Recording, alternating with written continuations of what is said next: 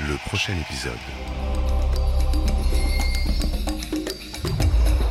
Bonjour à tous. Aujourd'hui encore, le festival Sérimania continue de battre son plein et égrène son fil rouge, série genre féminin.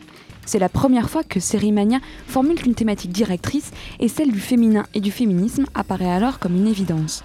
Au programme de ce fil rouge, de nombreuses séries comme la française La vie devant elle, les américaines Togetherness et Transparent, ainsi que l'israélienne Sirens ou la scandinave TELUS. Mais c'est aussi par des conférences et tables rondes que le festival a insisté sur ces thématiques, avec notamment la conférence d'Iris Bray, Sexualité féminine et série TV Une révolution, qui avait lieu hier, lundi 20 avril. Iris Bray, qui est journaliste et universitaire, va donc nous parler de la représentation de la sexualité féminine dans les séries télévisées, de l'impact de la télévision sur la mutation des clichés hétéronormés et des séries qui sont susceptibles de changer la condition des femmes, qu'elles soient mères, filles ou putains, dans les sociétés occidentales. je m'appelle Iris Bray, je suis journaliste euh, cinéma-série pour euh, plusieurs médias en presse écrite et sur internet et un petit peu aussi à extérieur, à l'extérieur nuit, euh, donc euh, sur Radio Campus de temps en temps.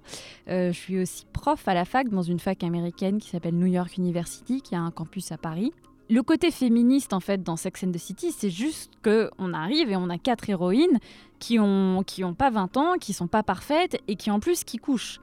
Et ça, pour moi, c'est révolutionnaire et c'est un vrai euh, premier pas.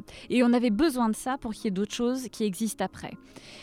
Après, dans Girls, on est déjà dans une nouvelle génération parce qu'elles ont 20 ans et 35 ans, donc c'est pas les mêmes questions aussi qui se posent. Et je trouve que Lina Dunham, même si elle peut être agaçante et que j'ai moins aimé la dernière saison, en tout cas dans la première saison, pour moi c'est complètement révolutionnaire parce qu'on parle vraiment euh, de sexe de manière euh, décomplexée et surtout on le montre. Il y a eu un avant et un après euh, Sex and the City, donc en 98, et puis après ça a été très calme jusqu'à Girls pour moi. Alors il y a eu euh, The L World, une, donc une série qui se passe à LA avec euh, beaucoup de couples de lesbiennes euh, et aussi transgenres.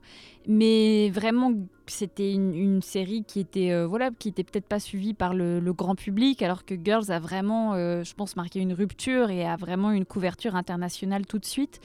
Donc ça a été pour moi un peu lent entre Sex and the City et Girls. Et depuis Girls, je pense qu'il y a une ouverture euh, au niveau voilà, de, du câble, mais aussi voilà, Netflix, Amazon qui s'y mettent et, qui permettent de voir émerger des nouveaux talents, une nouvelle écriture et aussi euh, des nouvelles euh, représentations des femmes.